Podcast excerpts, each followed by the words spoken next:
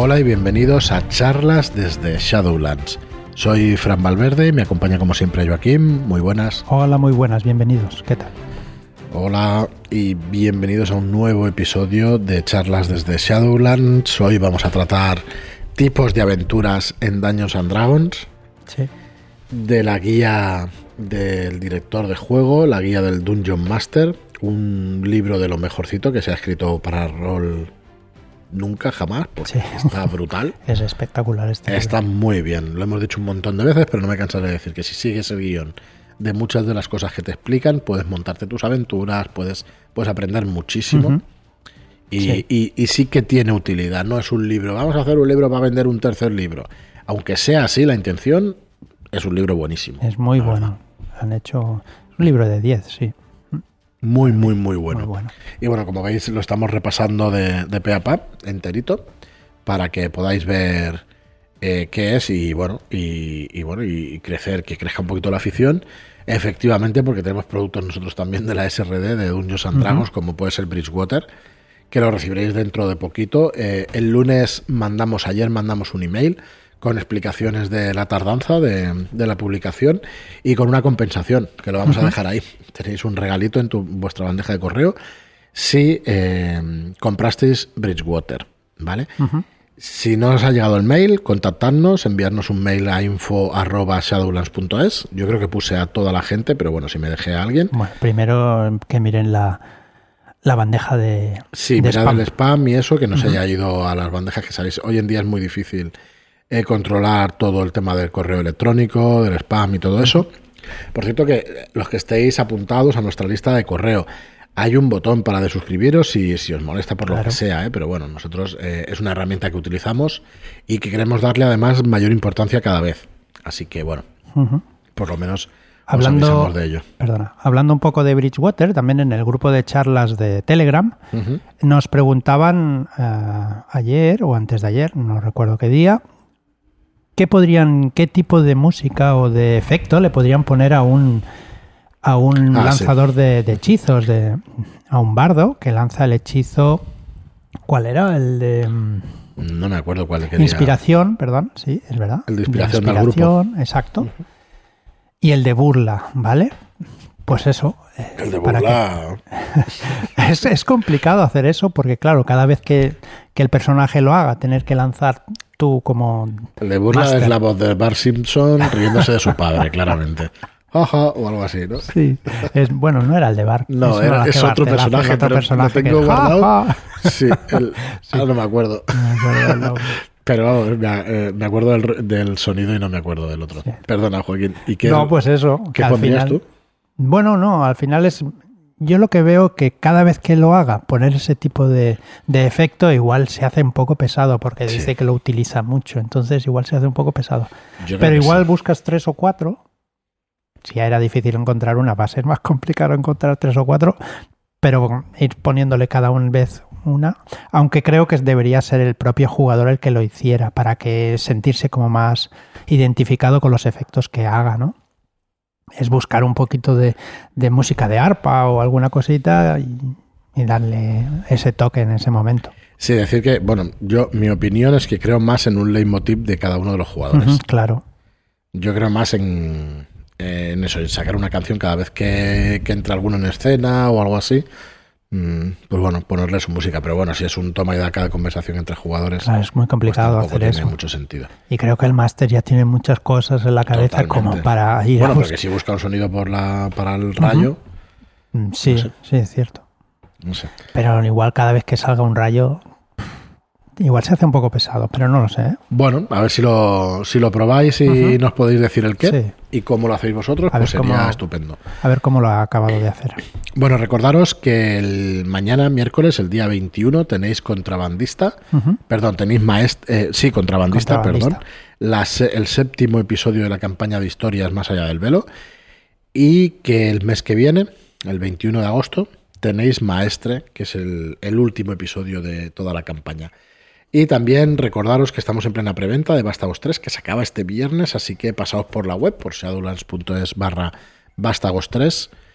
Y el día 30, muy probablemente el día 30 de julio, eh, será el lanzamiento de dos veranos de un juego, podemos decir indie. Sí, confirmamos que podemos decir indie porque no, no se hacen tiradas. ¿Vale? Y es un juego bastante narrativo. Eh, no es totalmente narrativo, ahí tiene sus mecánicas, tiene sus puntos y tiene una gestión de atributos y todo eso que, que es verdad que puede, eh, que puede usarse bueno, es que, es que no tiene sentido, es como hacer trampas en una partida. Iba a decir que puede usarse de manera munskinera, pues muy bien, pues úsalo, pero nadie querrá jugar porque al final estás jugando a narrar una historia interesante, a crear una historia interesante, a pasarlo bien con los amigos, a, a buscar esa nostalgia de, de tu edad de tu época adolescente y a acabar de limar esos flecos que dejaste en esa adolescencia en una aventura, ¿vale? No, no se trata, esto no es, no es ninguna sesión psicológica, sino que intentas acordarte de esa época y acabar con cosas que tenías pendientes de aquella época, pero en general con motivos eh, directamente inventados, ¿eh? no tenéis por qué sacar. Lo que pasa es que la inspiración te viene cuando te acuerdas de tu época y quieres sacar alguna cosita de, entonces, ¿no? Que está muy chulo. A mí me, suelen gustar bastante ese tipo de aventuras de adolescentes y eso. Claro, es que me la nostalgia, ¿no? Sí. De, aquella época. Me, gusta. que no es que fuera mejor ni peor. Para, pero, para nada. Exacto. Para nada. No, exactamente. Creo que pocos jóvenes, juventud, mm, gente de, que eran jóvenes o que éramos jóvenes, recordamos la juventud con, con mucha alegría muchas veces. Pues yo sí. Ya, pero hay, hay momentos y momentos. Claro, hombre, es que tienes momentos de todo, de todo tipo. bueno, bueno, no entremos en detalles. No, no entremos en detalles. Cuando juguemos ya. Ya lo sacaremos todo. Bueno, pues este libro de dos veranos que tiene, como os decía, mecánicas indies y que probablemente pues el día 30 lancemos. Estad atentos al podcast que ya daremos mayores noticias. Y bueno, nada más. Vamos con el contenido del, del programa, de, hoy, programa de hoy que vamos a hablaros sobre los tipos de aventuras en Dungeons and Dragons. Vamos a seguir. Sí, a ver. Eh, estuvimos ah, hablando de la que había dos tipos de aventuras, ¿vale? Eh, unas que se basaban en eventos y las otras se, se basaban en localizaciones, ¿vale? Y nos, queda, nos quedaba hablar pues de, eventos. Hicimos las de localizaciones y ahora estas. Las de eventos empezamos a hablarla que tiene una base y después seguíamos eh, dándole una pincelada más, que eran las de misterios y las de intriga, a partir de eventos, ¿vale? Explicamos las de misterios ya y ahora pues hoy vamos a explicar un poco las de intriga. Las aventuras basadas en, intriga. Bueno, estas aventuras de intriga están basadas en general en, o se articulan en una base que es la lucha de poder. ¿Vale? Entre quien sea.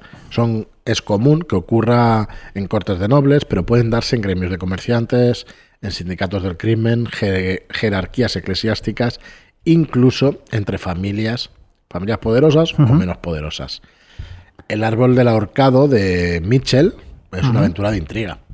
De intriga, investigación y todo eso. ¿eh? Es una aventura muy interesante de intriga. Con este tipo de aventuras no usaremos, yo diría, no usaremos demasiado, incluyo yo, pues unos eventos siniestros y los planes de un villano. Eh, se suele enfocar más en intercambio de favores, en ascensos y caídas de individuos eh, que sean poderosos e influyentes, como digo, pues igual en familias, en sindicatos del crimen, jerarquías y todo eso. Y también en eventos o cosas diplomáticos, ¿no? en palabras diplomáticas. Por ejemplo, pueden ser los esfuerzos de una princesa por ser nombrada heredera, del trono, ¿vale? La ambición de un cortesano para convertirse en mano derecha del monarca, o intentos de un mercader por abrir una nueva ruta comercial a través de una zona enemiga, ¿vale? Bueno, nos dicen en el libro, fijaos si son conscientes hasta qué punto eh, saben de diseñar aventuras en Wizard of the Coast y los autores de estos libros. Nos dice que estas aventuras tienen un pequeño problema, que es la implicación de los jugadores. Tienen que verse implicados o tienen que interesarle el resultado de la misma a sus personajes y a ellos mismos, con lo cual deberían estar implicados, si no en la conjura o en la intriga, en en alguna de las facciones, tener interés en alguna de las facciones. Porque es que si no, si no les interesa, No, pues sí, se van a aburrir exacto. como una ostra, ¿vale? Así que tienen, tienen que tener ese interés directo. Y hombre, lo ideal sería que tanto el personaje jugador como el jugador en sí mismo estuviera interesado. Pero bueno, si logramos por lo menos el personaje jugador, ya el personaje se estará relativamente interesado. Hay que intentar, como os decía, pues eso, meterlos, enredar a los personajes para que les interese el transcurso de la aventura y que se muevan hacia un bando. ¿Cómo lo conseguimos? Será dándoles beneficios. Claro. ¿Vale? Con Eh, el, con, por ejemplo, con lo que hablábamos de los ejemplos de antes, pues con el poder de la princesa, cuando aumente, pues quizá pueda obtener ayuda de la guardia real para defender pues de posibles ataques de, de otros villanos, ¿no? así cuando es. vayamos a la princesa y le pidamos ayuda, pues ella nos concederá lo que queramos. En realidad se parece mucho al- a las demás aventuras basadas en eventos. Pero hay dos diferencias: la forma de controlar a los villanos y la capacidad de los personajes para ganar influencia. Sí, tiene, sentido, ¿no?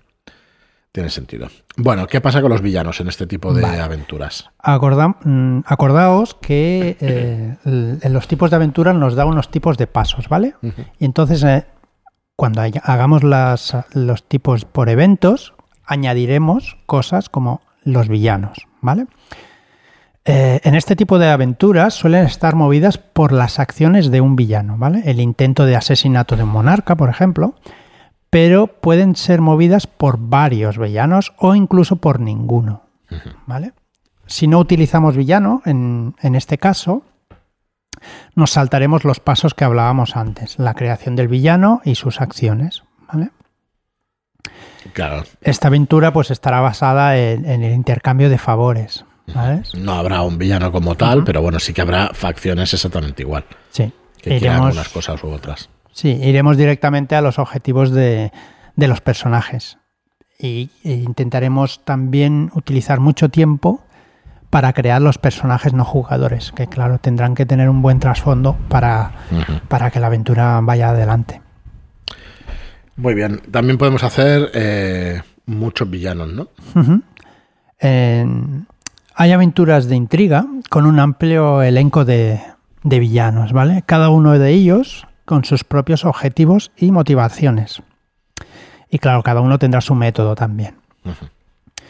Los personajes podrán verse arrastrados a las luchas de poder de una corte plagada de nobles, ¿vale? Todos ellos buscan hacerse con el, con el trono, tras la subida, la súbita muerte de- del rey. Juego de tronos Sí, directamente. exactamente. O sea, todos, todos en lucha. Yo me estoy acordando mucho tiempo, porque claro, el Juego de Tronos es intriga pura y dura. En general es intriga pura y dura, ¿no? Y, y bueno, efectivamente puede, o sea, en Juego de Tronos puede haber que haya escenas o intereses donde no haya villanos, Hmm. o puede haber muchos villanos, como yo creo que es más el caso, ¿no? Que hay un montón, Sí, ahí hay de, muchos. Sí, que hay un montón de intereses enfrentados con villanos directamente, con gente sí, que no tiene... Básicamente son todos villanos. Bueno, con sus intereses que no propios. exactamente. O sea, no, todo- no todos, ¿vale? Pero el 90%, El 90. podemos decir que sí. El John Nieve no acabo de ver yo que sea villano. O sea, hay mm, Vale. unas cuantas figuras. Quizá los stars se salven un poco, pero siempre hay dentro de los stars también facciones o Bueno, al final luchan todos por su familia y después ya los demás ya veremos. Sí, más o menos sí, pero bueno, unos se dedican a asesinar, a matar y a Sí. descuartizar y, y otros, pues bueno, tienen un poco más de cuidado, ¿no? Pero sí, si Sí, tienen que matar por su familia, sin, sin dudarlo, lo hacen. Eh, pero sí, o sea, es un retrato de una sociedad más o menos realista, por mucha fantasía que sea. Por eso yo creo que ha tenido el éxito que ha tenido entre, entre gente que no había leído nunca tipo de, ese tipo de fantasía. Muy bien. El libro nos dice también que debemos pasar mucho tiempo preparando a los villanos y a sus acciones. Pero ¿vale? tienen que tener sentido, tienen que ser realistas.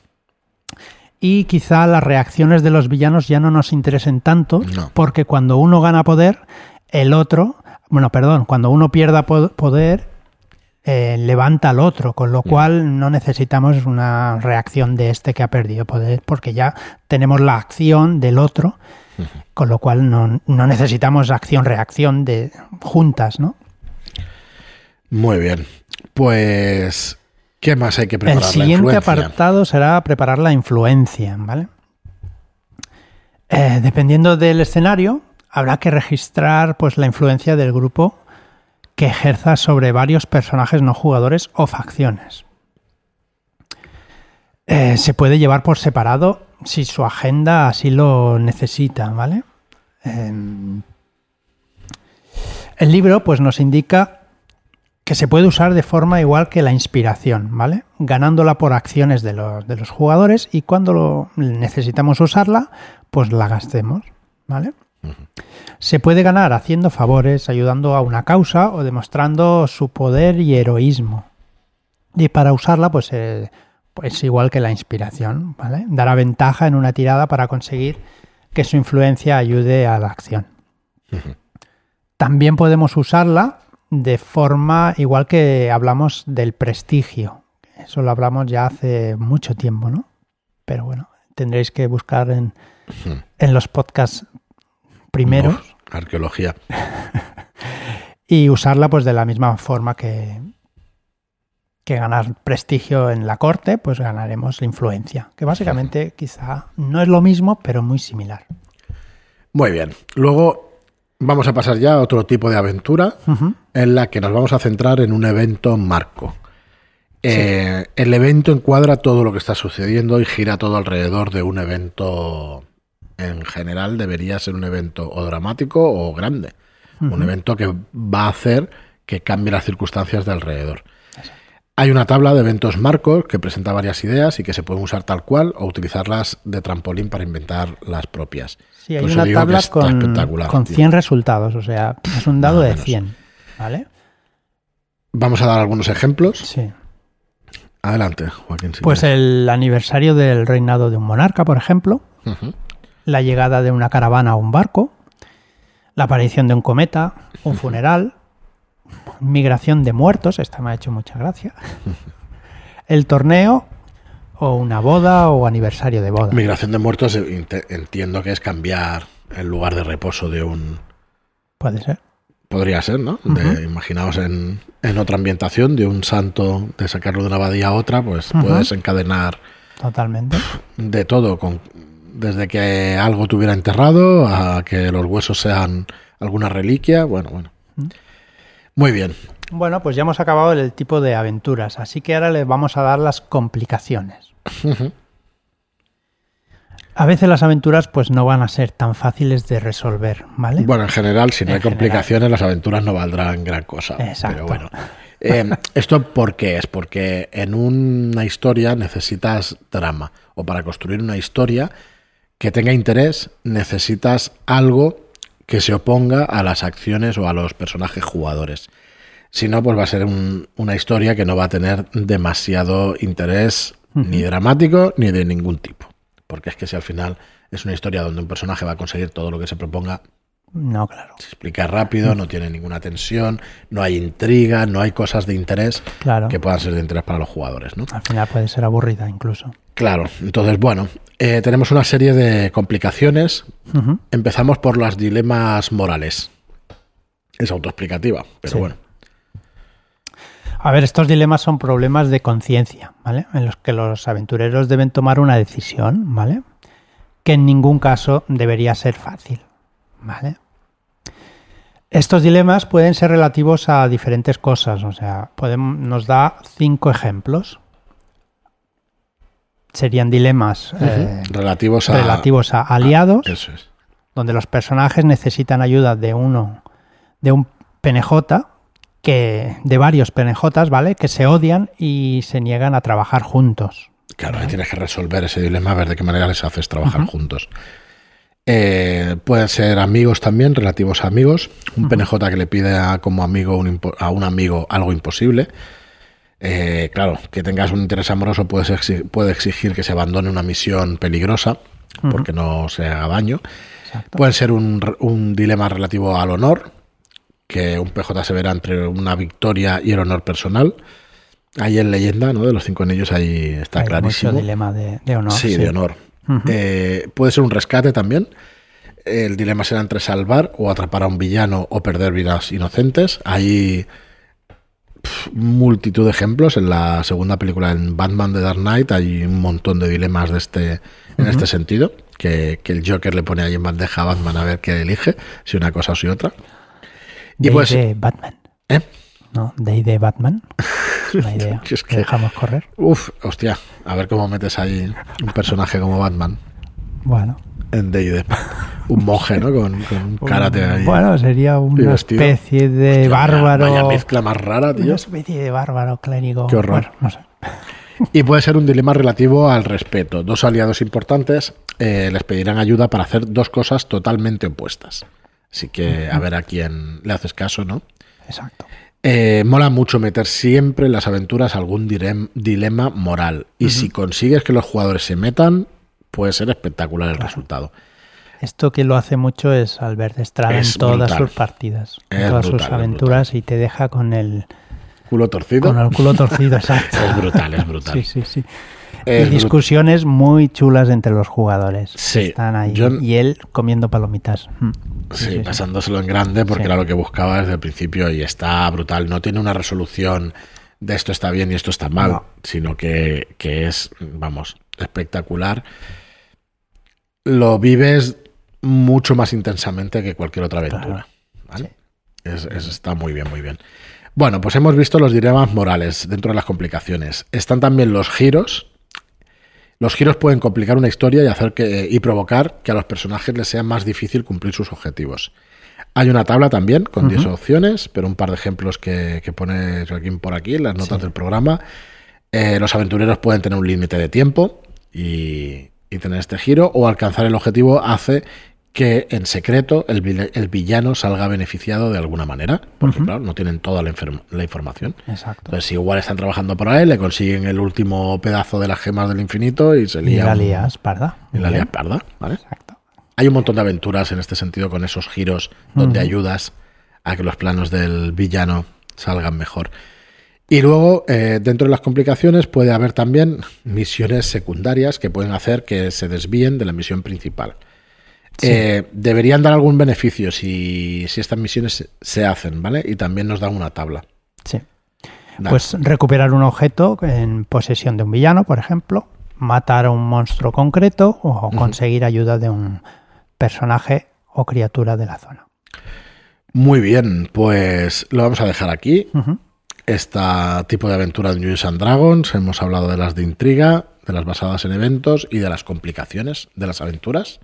Ya os digo, para mí un, un libro de 10 está brutalísimo. Todo el que quiera crear aventuras de Dungeons o incluso que no sean de Dungeons es un gran libro para ello. ¿eh?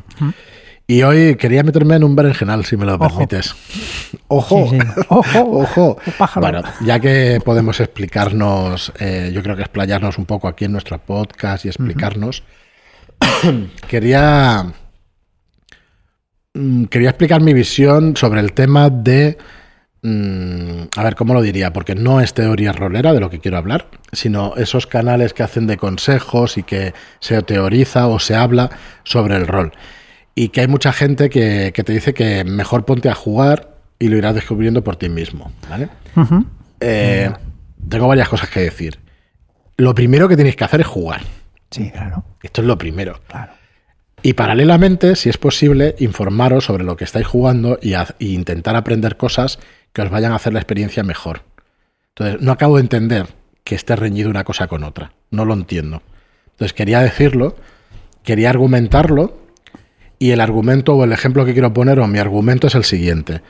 El que diga que solo se pueden aprender las cosas experimentándolas por sí mismo y sin aprender, yo, en mi opinión, se equivoca, porque miro, miro recto y veo mi biblioteca de libros y con los libros se aprende. Hombre, claro. Con los libros se aprende y coges experiencia. Tú no tienes por qué saber nada cuando vas de viaje y si has leído vas a saber llegar a los mejores sitios. Vas a poder disfrutar 100 veces más del lugar donde vas a viajar. Entonces, eh, quería decirlo, aunque sea en el podcast, a mí no me gusta meterme en vergenales de ningún tipo y menos en una afición.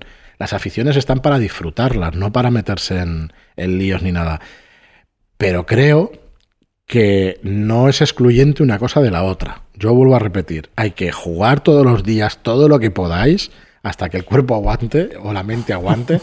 y también debéis leer y ver teoría o consejos roleros. ¿Por qué no? ¿Qué problema, qué problema hay? No hay ningún problema. Entonces, yo, yo no estoy en la posición de uno ni de otro.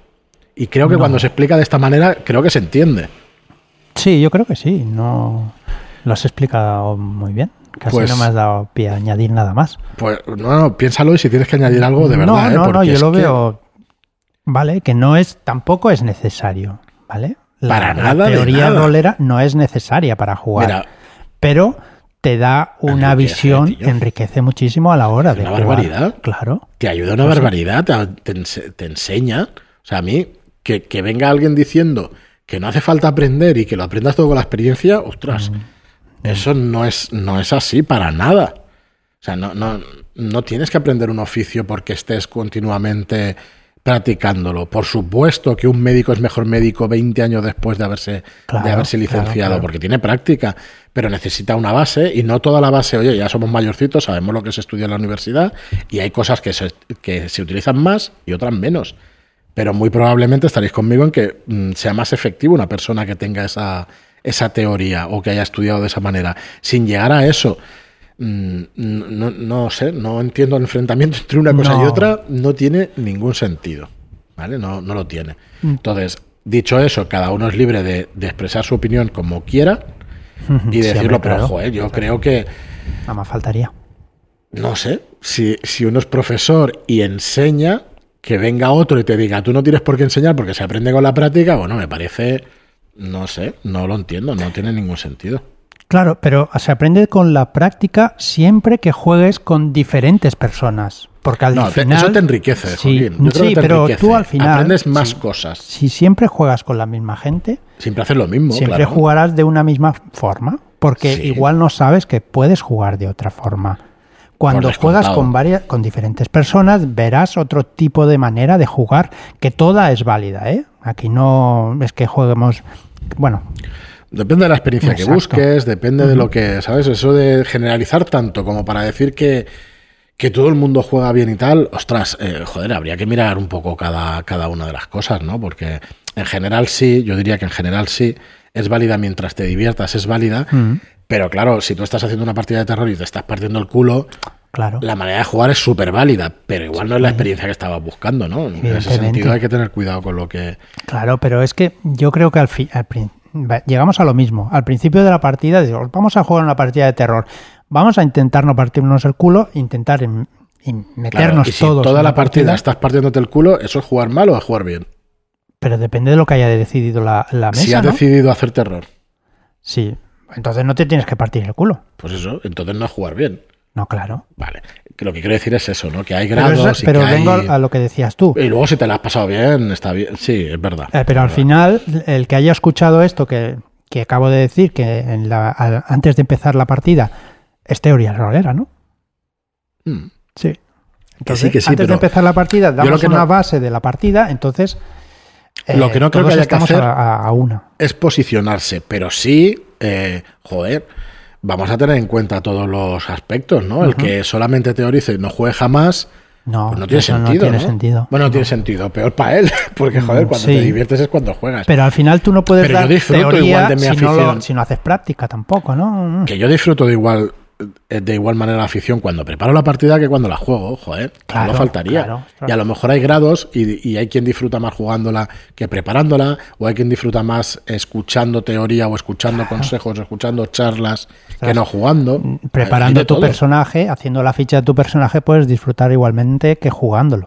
Bueno, de verdad Bueno, que yo igual no, no tanto, pero sí se disfruta. o sea, no, no pretendo que se abra ningún melón de estos famosos ni nada por el estilo, pero sí que es verdad que pongamos un poquito de sentido común en, en las cosas que se dicen, porque no, no, aquí no hay bandos en ese sentido, ni tendría que haberlos jamás, porque es que es completamente absurdo. Voy a poner otro ejemplo, que es la pintura de miniaturas, ¿vale? Ah, ¿Nos, nos dices nada de fotografía? No, porque Vale. como me han dicho que siempre hablo de fotografía, hablaré de otra cosa. la pintura de miniaturas, tú puedes estar practicando toda tu vida y pintar miniaturas, y si no tienes una formación artística ni tienes a nadie que te enseñe nuevas técnicas, Claro. puedes tardar 10 años en hacer una dilución de puta madre para poder hacer veladuras, y tú no vas a saber ni que se llaman veladuras. Una veladura es una capa muy finita donde le vamos metiendo eh, un color, un tono distinto a las capas anteriores, pero tiene que estar suficientemente diluida para encontrar justo el tono que vas buscando. Y eso consigues que se vea la piel por debajo de una figura, ¿vale? O sea, puedes conseguir un montón de efectos. Puedes fundir una sombra, una transición entre sombras y luces. Todo esto que estoy diciendo, yo pintaba miniaturas a los 14 años y no me salía ni por asomo.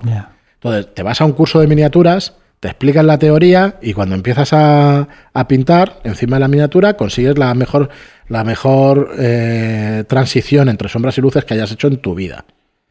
¿Que necesitas mano con el pincel para hacerlo mejor? Sí, necesitas eh, tener esa práctica y pintar mucho. Pero cuando te explican una teoría, cuando te explican eh, unas técnicas nuevas, vas a pegar saltos de calidad claro. de mucho tiempo, ¿sabes? O sea, vas a, vas a poder avanzar en tu técnica una barbaridad. Pues esto es exactamente igual. Si tú escuchas la teoría de cómo construir mejores tramas, de cómo presentar mejores escenas a los personajes para que después formen entre todos una historia. Y estoy escogiendo las palabras con cuidado, ¿sabes? Mm, porque es cierto que una historia se, se crea entre todos, pero se plantean escenas o se plantea una trama para que después se forme esa historia y la puedes eh, mover hacia un lado o hacia otro si eres máster, pues todo esto si te lo explican y tienes esa teoría, la experiencia es muy probablemente superior. Eso no quiere decir que no tengas que experimentar y que no tengas que jugar. Al contrario, experimenta y juega todo lo posible. Y hasta que parece que esté enfadado y no estoy. No estoy enfadado, pero digo, joder, es una cosa. No me cabe en la cabeza. Que es como si. A mí es como si me hubieran dicho a los 14 años, no puedes leer. No, claro. No puedes leer, tienes que vivirlo todo, porque tú vas a aprender, vas a aprender a hostias en la vida. Hombre, sí, claro que se aprende a hostias, pero es que eso ya te lo da la vida de por sí. Pero mira, aquí tienes estos libros que a lo mejor alguna de esas hostias te las vas a ahorrar o te las puedes ahorrar. Porque no, estamos hablando de leer. estamos hablando de que no te pueden aconsejar ni siquiera cómo vestirte cuando eres pequeño, a cómo hablar. Hombre, mm. eh, tengamos un poco de sentido común y ya está. ¿Vale? No quería. Pero es que digo, joder, es que mm, hacer las dos cosas, ¿vale? Hacer las dos cosas. Aprender todo lo que podáis y jugar todo lo que podáis, pero todo es todo, todo, todo. Así que bueno, nada más. Disculpad si alguien se siente molesto porque no es la intención para nada. Y nada más, eh, compartirlo por redes sociales, a ver si esto gusta. Y nada más, nos escuchamos en el próximo programa. Muchas gracias y hasta la próxima. Muchas gracias y hasta la próxima.